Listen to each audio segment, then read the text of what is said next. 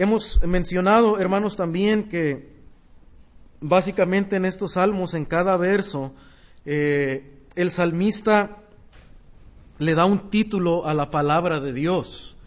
Eh, a veces le llama, eh, por ejemplo, tu ley, le llama tus mandamientos, tus estatutos, ¿verdad? Tu palabra, tus juicios. Realmente es, todo esto está describiendo y está eh, apuntando a la palabra de Dios, ¿verdad? No, no está hablando de cosas distintas, eh, no es que de alguna manera cada palabra tiene un significado especial, sí hay un aspecto de la palabra de Dios que resalta tal vez, pero en realidad el, el salmista en su, en su carácter, ¿verdad?, poético y en, y en su estilo literario, lo que va haciendo es nombrar, eh, ¿verdad?, dándole un título a la, a la palabra de Dios en cada uno de los, ah, de los versos, formando una especie de acróstico eh, en, cada, en cada sección. En esta parte del 17 al 24 comienza, ¿verdad? Cada uno con la letra hebrea Gimel, ¿verdad? Llamada así en, en, hebreo. Y entonces es que así comienza describiendo cada atributo de la palabra de Dios. No hay un orden, eh, como hemos dicho, un orden estricto eh, en, el, flujo del pensamiento, pero es interesante meditar en estas, en estas descripciones. Hay unas relaciones importantes, eh, sobre todo en la, en la poesía hebrea, que usa el paralelismo, o es decir, va dando frases que posteriormente eh, son, son sinónimas en un sentido, se relacionan la una eh, a la otra. Hay una relación en la idea, en la expresión de cada, eh, de, cada eh, línea. Por ejemplo, en el Salmo, en, el, en el verso 17 dice, haz bien a tu siervo, que viva y guarde tu palabra. Noten que el Salmo también evoca y, y, hace peticiones dentro del Salmo. No solamente describe la ley de Dios, sino que en el Salmo, de alguna manera, también el salmista clama a Dios, que esto es algo interesante eh, y es parte, esto debe ser parte, hermano, de nuestra relación con Dios, eh, clamar a Dios, suplicar por sus promesas, ¿verdad? También, y alabar las virtudes de su palabra. Pero aquí comienza buscando, ¿verdad? Suplicando el bien de Dios. Dice, haz bien a tu siervo, que viva y guarde, y guarde tu palabra, ¿verdad? Entonces, eh, eh, él, está, él ha entendido, hermano, la promesa de Dios en, que tenemos en los libros, por ejemplo, de Génesis a Deuteronomio, en el Pentateuco, Dios prometió a Israel, ¿verdad? Que si Israel eh, permanecía en los estatutos de Dios, prevalecía en la ley del Señor, Dios haría bien a su pueblo, Dios traería bien a su pueblo. Eh, desde luego para ellos implicó un bien como nación, ¿verdad? Dios los, los protegería de sus enemigos, eh, Dios los libraría de, muchas cosas. Este era el pacto que Dios hizo con, con Israel. Entonces, el salmista, hermano, está pensando en ese pacto. Él está pensando cómo Dios prometió a Israel, ¿verdad? y prometió y también al rey, ¿verdad? Porque eh, una de las promesas que Dios hizo a través del pacto davídico es que Dios traería bendición a su rey cuando el rey se sujetara a la palabra de Dios. Si el rey se apartaba de la ley de Dios, pues el rey traería eh, consecuencias, ¿verdad?, devastadoras, tarde o temprano, a su vida. Y, y, eso usted lo puede ver en la historia de los reyes de Israel. Pero cuando el rey se sometía a la palabra de Dios, Dios traía, traía bendición a su siervo. Y el salmista está pensando seguramente en esto, ¿verdad? Haz bien a tu siervo que viva y que guarde tu palabra.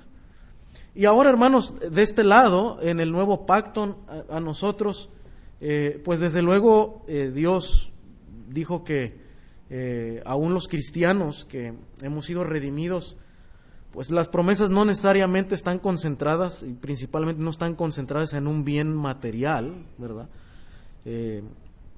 Aunque Dios promete a sus discípulos que no les faltaría el sustento y el abrigo, de eso sí estamos seguros y podemos confiar en eso. Pero hay riquezas espirituales, ¿verdad? Hay bienes espirituales que obtenemos de la palabra de Dios. Y cuando nos acercamos a ella encontramos beneficios, ¿verdad? Eh, encontramos la protección de Dios a nuestra, a nuestra vida, ¿verdad? Al obedecerle. Y Dios hace bien a su siervo, a sus hijos que guardan su palabra, que la obedecen, ¿verdad? Que se sujetan eh, a ella eh, y, siguen al Señor, siguen el ejemplo del Señor, ¿verdad? En, en obediencia. Noten la, la, relación que hay en el verso 17 con el verso 22.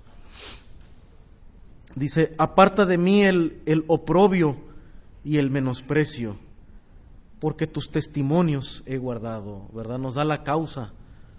Eh, ¿Por qué el salmista puede pedir a Dios que lo libre, ¿verdad?, de, sus enemigos que tal vez lo oprimen, que tal vez lo menosprecian. Ah, y desde luego también todo creyente actualmente, ¿verdad?, eh, sin duda enfrentamos a veces eh, los enemigos en todo tiempo, ¿verdad? En, el mundo secular, en, el, mundo donde nos desenvolvemos. Eh, hay a veces vecinos hostiles, ¿verdad? Hay compañeros de trabajo eh, hostiles, inclusive de la propia familia muchas veces, ¿verdad? personas que a veces no conocen del Señor y, y nos menosprecian como, como, cristianos, ¿verdad? Como, como creyentes. Y, el salmista eh, pide, hermano, que el Señor lo guarde, ¿verdad? Que lo guarde de ese, eh, de ese oprobio, ¿verdad? ¿Y eh, por qué? Porque Él ha guardado los testimonios del Señor. Y hermano, en verdad, cuando guardamos la palabra de Dios, ah, si algo sabemos es que no siempre los, las pruebas, los, los desafíos, los problemas, ¿verdad? Aún las propias relaciones de hostilidad se quitan de inmediato. Pero lo cierto es que cuando, y como esta mañana enseñábamos, cuando nos sometemos al Señor, el Señor trae paz a nuestro corazón. Y aún nos ayuda a amar a nuestros enemigos, ¿verdad? Porque la enseñanza del nuevo pacto es, ama aún a tus enemigos, ¿verdad? Ama aún a tus enemigos. Esa es la capacidad, hermano, que tiene el creyente que tiene el Espíritu Santo, ¿verdad? Que ha experimentado el, el corazón nuevo, el corazón de carne del nuevo pacto y el Espíritu morando en nosotros. Que no solamente podemos amar a nuestro prójimo, sino que aún podemos amar a aquellos que tal vez eh, pudieran llegar a ser eh, hostiles, ¿verdad? Que pudieran menospreciarnos. No es fácil, pero en Cristo y en el amor de Cristo podemos aún, ¿verdad?, eh, hacer el bien a aquellos que nos hacen el mal, ¿verdad? Y así dijo Pablo, ¿cómo, cómo vencemos el mal? Pues con el bien, ¿verdad? Haciendo el bien. Y, es un desafío, hermanos, para, para, este año, ¿verdad? La tarea de nosotros es guardar los testimonios de Dios, obedecer su palabra, ¿verdad? Eh, buscar el amor de Cristo, amarlo a Él y amar a, a los que están a nuestro alrededor. Y el Señor, hermano, en verdad, en su tiempo, eh, ¿verdad? Eh, debemos orar por la conversión de otros, pero a veces también en su tiempo el Señor aparta esos, esas situaciones, ¿verdad? Y, trae paz o trae reconciliación, como hablábamos en, en, la mañana. Note también el 23, note cómo el salmista eh, está expresando cómo él está en medio de una de, situaciones adversas, hermano. Eh, y, a manera de, eh, de, de, enseñanza, ¿verdad? También para, para que cuando nosotros eh, meditamos en la Biblia, cuando usted lee los salmos, algo que seguramente usted ha notado, ¿verdad? O, le, animo a observar, son las emociones del, del salmista, porque e, el salmista expresa su sentir y nos da al ver ese sentir nos, da indicaciones de, lo, de las circunstancias que él puede estar pasando. Y cuando yo observo estos versos del 19 al 24, observamos, hermano, que el salmista está en medio de situaciones adversas. Note, por ejemplo, príncipes, dice, también se sentaron y hablaron contra mí.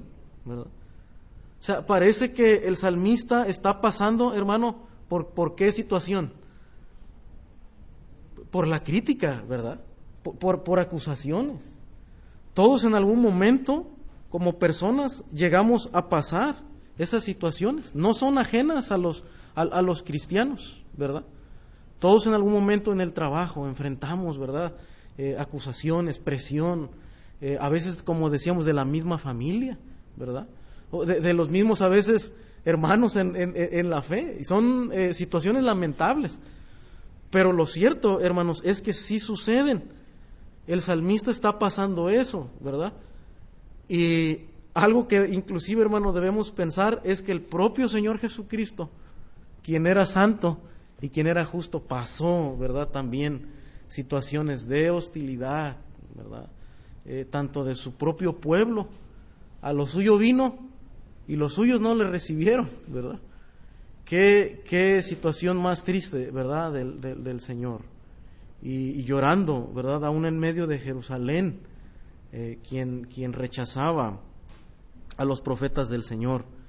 Y, y, es la situación en la que está este, este escritor, ¿verdad? Del Salmo que es es anónimo, no, no es muy, no hay un acuerdo entre quién fue el escritor, pero es, es notable, hermanos, que está pasando por oprobio, que está pasando por menosprecio, que está pasando inclusive por, por en medio del, de la crítica, ¿verdad? Hablaron contra mí. ¿Y qué hacía él mientras hablaban contra él? Guardaba, dice, mas tu siervo meditaba en tus estatutos.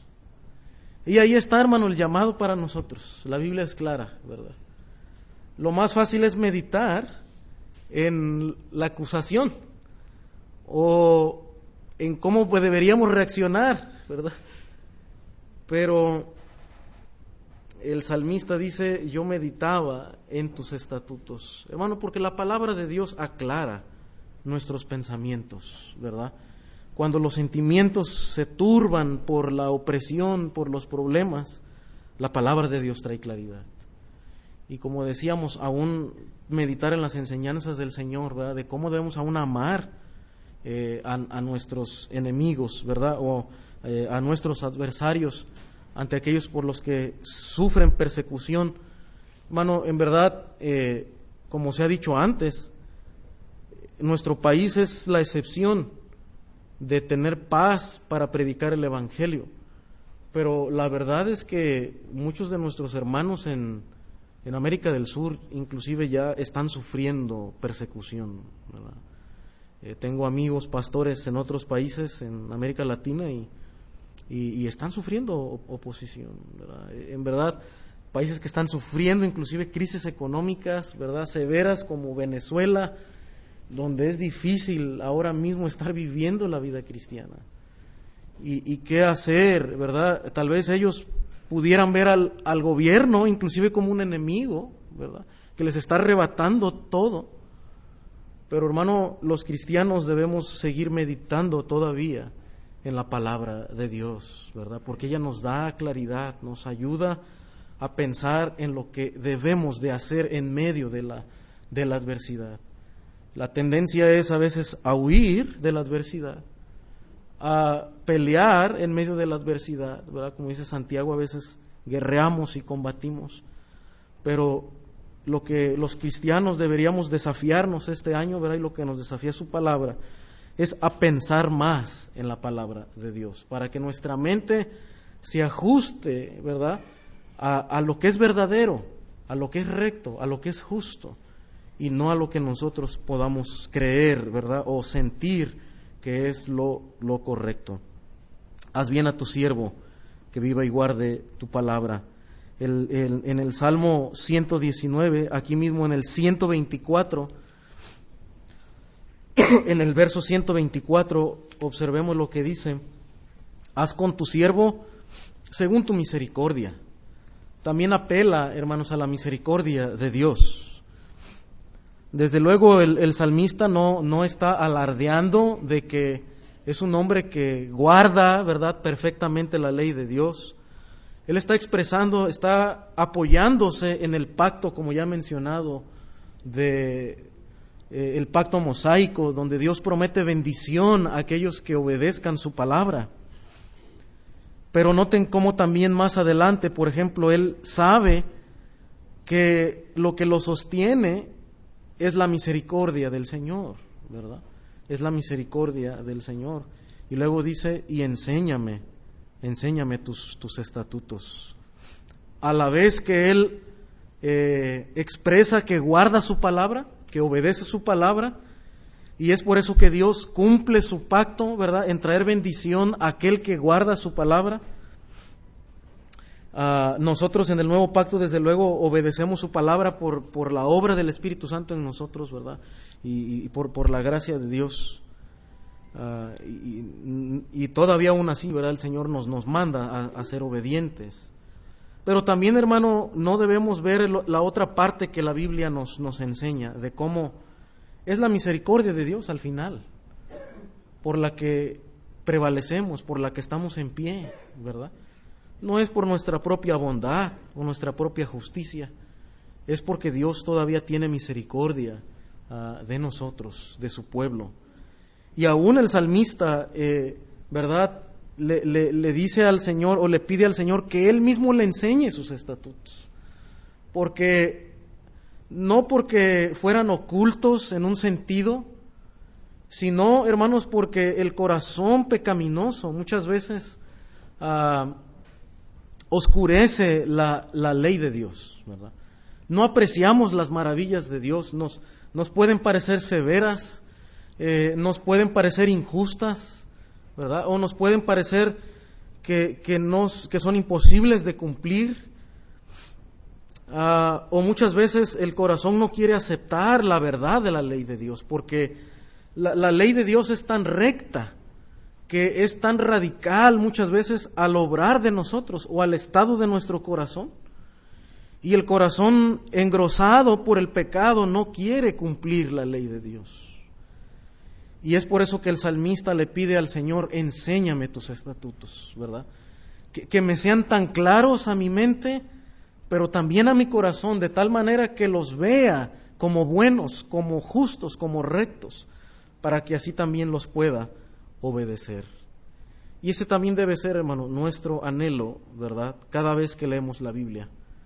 La Biblia es un libro eh, sencillo, es cierto, que un niño lo, lo, puede entender. Estas semanas, en, eh, durante ah, vacaciones y tiempo en familia, leíamos porciones eh, con, la familia, estando con los niños, y los niños hacían preguntas y, comentaban, mis sobrinos, eh, mi hija, ¿verdad? También niños de ocho años, pueden entender la escritura por, sí mismos.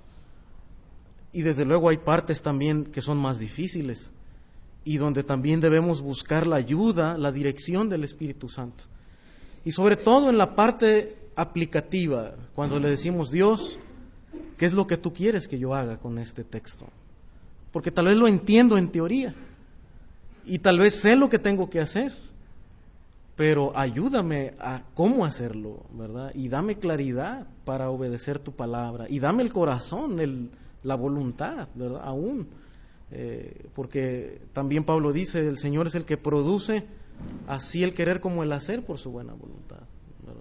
Entonces Dios da gracia, Dios nos trae iluminación, hermanos, al, a la mente, al corazón, para eh, hacer su voluntad. Es por eso que en el verso 18, note cómo Él ahora también eh, suplica al Señor, Dice, abre mis ojos y miraré las maravillas de tu ley.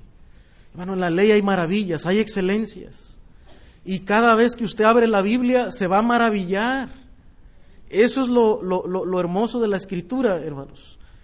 En, esta semana estábamos leyendo el libro de Josué, unos capítulos de Josué, y yo me maravillaba de, lo que está ahí en la, en la escritura, de cómo Dios trae la victoria a Israel, ¿verdad? Después de que el Señor le dice den vueltas y luego griten, ¿verdad? Y Dios trae la victoria. Y es increíble, uno se emociona al recordar esas historias. Historias que seguramente usted ya las sabe ya las leyó. Pero hermano, cada vez que usted las lee, vemos la gloria de Dios. Y usted puede leer desde Génesis. Y la Biblia, hermano, vuelve a ser excelente, nos presenta las maravillas de la ley de Dios.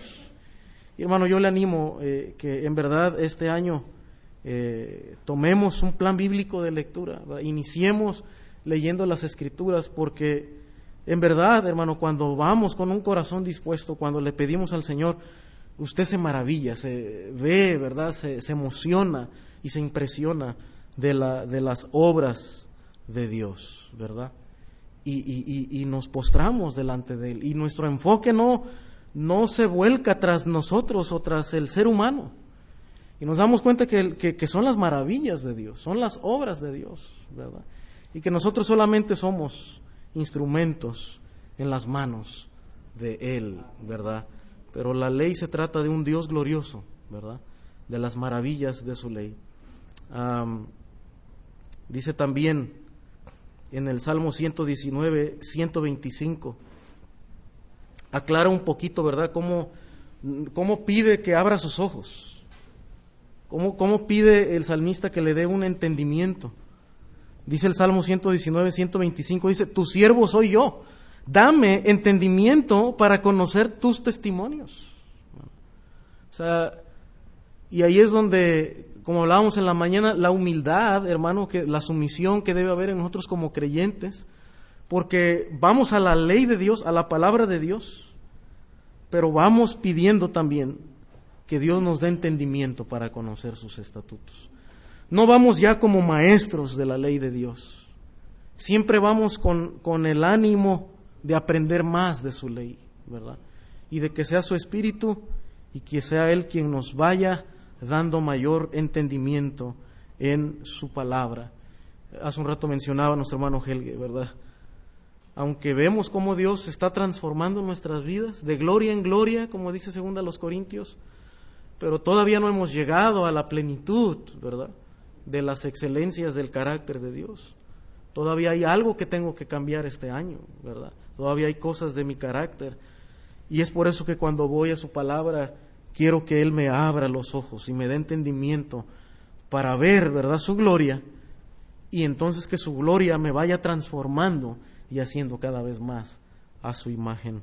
Abre mis ojos y miraré las maravillas de tu ley. El verso 19 dice, forastero soy yo en la tierra, no encubras de mí tus mandamientos. Otra vez, esa idea de que Dios traiga iluminación y, trae una metáfora, ¿verdad? Como un forastero que, que tal vez no sabe, el, eh, el forastero en aquel entonces no traía un mapa como hoy en día, ¿verdad? Tal vez tan exacto, no había un GPS como hoy, ¿verdad? Que lo ponemos y ya confiamos lo que nos va diciendo. El forastero eh, muchas veces sufría, ¿verdad? Eh, pues de los peligros, de, a veces de extravíos, ¿verdad? De, muchas situaciones complicadas en su andar. Y es por eso que él, que él, dice, pues no encubras de mí tus mandamientos, ¿verdad? O sea, así es la vida del creyente. A veces hay situaciones, decisiones, ¿verdad? Que hay que tomar que no es claro lo que tenemos que hacer, ¿verdad? No es claro. Jóvenes tienen que decidir qué van a estudiar, con quién se van a casar, ¿verdad? ¿Cuándo se deben de casar? ¿En dónde van a trabajar? Y ese tipo de decisiones a veces no son tan claras. Y somos como un forastero que necesita la guía de Dios. ¿Y qué, tiene que hacer ese joven? ¿Qué tiene que hacer eh, ese adulto? ¿Qué tenemos que hacer cada uno de nosotros? Pues ir a la palabra de Dios. Y ahí vamos a encontrar la dirección de Dios pero tiene que ir con un corazón, ¿verdad? Eh, sumiso, pidiéndole al Señor, no encubras de mí tus mandamientos, que tu palabra me sea clara al corazón. Verso 20. Quebrantada está mi alma de desear tus juicios en todo tiempo, ¿verdad? Ahora expresa ese quebrantamiento, esa sumisión, ¿verdad? del alma y expresa cómo, hermano, eh, esta debe ser nuestra relación con la palabra de Dios. Buscamos claridad. Pero hermano, no solamente queremos que, la, que la Biblia para nosotros sea como un libro, ¿verdad? Teórico, o un libro más secular que trae historias, que trae datos, que, que trae consejos, que trae mandamientos. Hermano, debemos de en verdad anhelar que, la Biblia llegue a ser eso, eh, ese deseo profundo en nuestro corazón, ¿verdad? Que en verdad la Biblia se convierta como, como ese pan que necesitamos en nuestra, vida diaria, ¿verdad? Que no podemos vivir sin Él, que no puedo vivir la vida, que no puedo salir de mi casa, ¿verdad? Que no puedo ir a mis actividades sin desear los juicios del Señor. Porque son sus juicios los que nos dan dirección, hermano, en cada cosa que hacemos, en cada actividad que emprendemos. Debe ser la palabra de Dios lo que gobierne nuestras vidas. Debemos desearla, Debemos desearla. Como la miel, como el pan para, para, para nuestra vida. Quebrantada está mi alma, dice, de desear tus juicios en todo tiempo. No es un deseo ah, superficial, es algo que lo quebranta, ¿verdad? Es algo que él anhela, que ansía, ¿verdad? Así debe ser, hermano, nuestro deseo. En la mañana decíamos que los deseos no son malos en, eh, en un sentido. Los deseos, la Biblia nos manda a tener deseos fuertes, a tener deseos intensos. El problema es que nosotros a veces deseamos intensamente cosas malas. Deseamos cosas incorrectas, ¿verdad? Pero, hermano, la Biblia sí nos manda a desear con intensidad la palabra de Dios el conocimiento de Dios. Hermanos, si en verdad anhelamos eso, eso es algo bueno, es algo que inclusive debemos pedir a Dios que nos ponga ese deseo, que nos dé ese deseo, ¿verdad? Y nosotros hacer lo que tenemos que hacer. El día de mañana, el día de hoy, ¿verdad? Levantarnos eh, temprano buscando la palabra de Dios, anhelándola con intensidad antes que cualquier otro anhelo que tengamos versículo 21. Reprendiste a los soberbios, los malditos que se desvían de tus mandamientos. Parece fuerte, ¿verdad? Y es fuerte la, la, expresión, pero otra vez, hermano, es una manera en la que muchas veces ellos hablan de sus, de sus enemigos, ¿verdad? De los enemigos que los, a que los, los rodean, ¿verdad? Y de cómo Dios había prometido al rey, al pueblo de Dios, que eh, si ellos obedecían, Dios en su momento también Dios traería juicio sobre, sobre sus enemigos. Y por eso el salmista agradece a Dios, ¿verdad? De cómo Dios reprende pues aquellos que, que se levantan contra Dios, que se levantan contra el pueblo, el pueblo de Dios.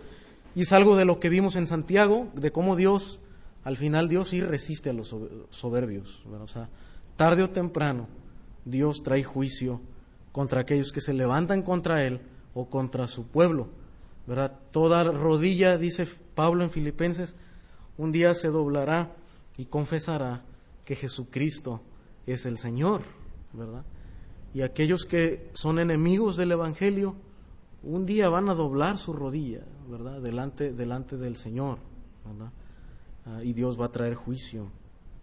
Y bueno, ya vimos el verso 22, ¿verdad? Como otra vez eh, está relacionado con el, con el verso de, 17. Y note para terminar, hermanos, el 24. Otra vez, cómo expresa sus deseos, ¿verdad? Cómo está relacionado con el 21, perdón, con el 20. Dice, quebrantada está mi alma de desear. En el versículo 24 expresa que sus testimonios son, dice, sus delicias, sus delicias, ¿verdad? O sea, lo ve como, como algo en lo que se deleita, como un manjar, ¿verdad?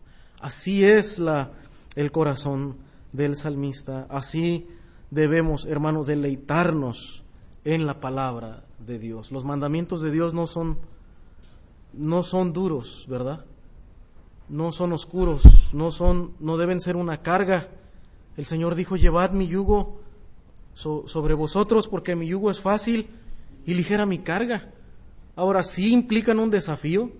Si hay algo a lo que debemos morir, pero, hermano, en la gracia de Dios y cuando estamos en la comunión con el Señor, sus mandamientos no son gravosos. Al contrario, son una delicia, ¿verdad? Porque el hacer el bien y la voluntad de Dios en cada situación, hermano, trae un, sabor, ¿verdad? A nuestra alma, un buen sabor a nuestro, a nuestro corazón.